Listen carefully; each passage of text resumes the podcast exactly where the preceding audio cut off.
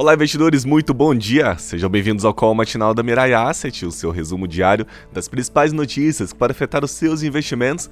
Eu sou o Cleiton Arantes, a gente está de volta nessa quarta-feira, dia 1 de junho de 2022, comecinho aí do segundo semestre, e vamos lá para as principais notícias.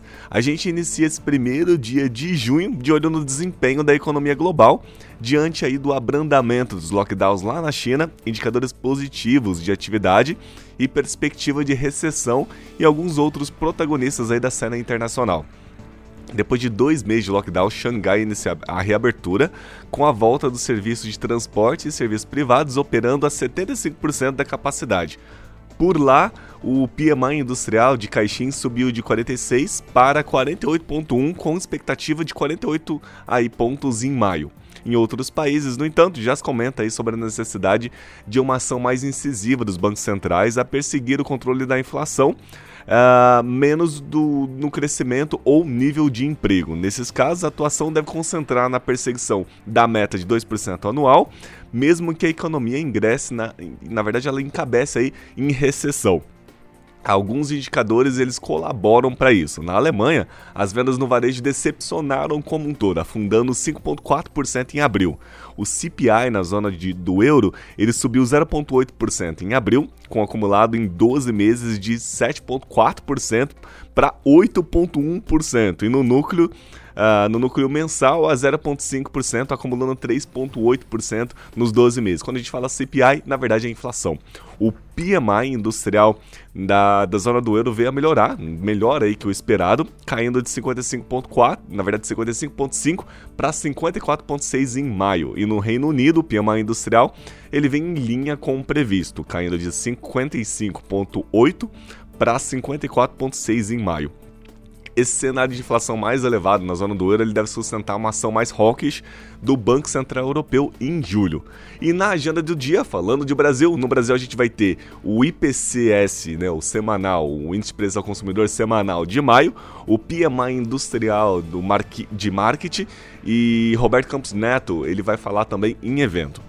Na zona do euro, a gente vai ter a taxa de desemprego da, da zona do euro de abril e a Cristina Lagarde, do Banco Central Europeu, ela vai também discursar.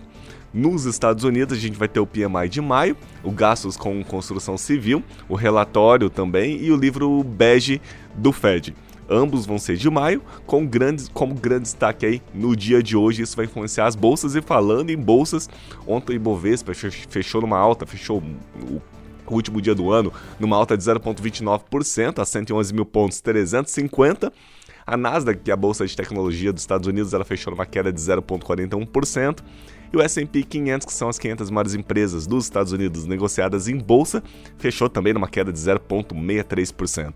Já o dólar comercial aqui no Brasil, ele foi, na verdade, o contrário da bolsa. Fechou numa queda de 0,39 a cotação a R$ 4,73. A Selic ela já está acumulada no ano em 0,36, na verdade 4,36% e a poupança 2,91%. Na Ásia, as bolsas de valores fecharam mistas. Nikkei fechou numa alta de 0,65, que é lá no Japão, e Xangai numa queda de 0,13.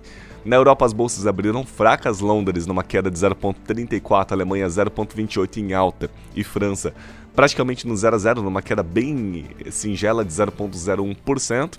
Nos Estados Unidos, as bolsas abriram fracas também, Dow Jones numa alta de 0,34%, S&P 500 0,08% e Nasdaq 0,07%, só que em queda.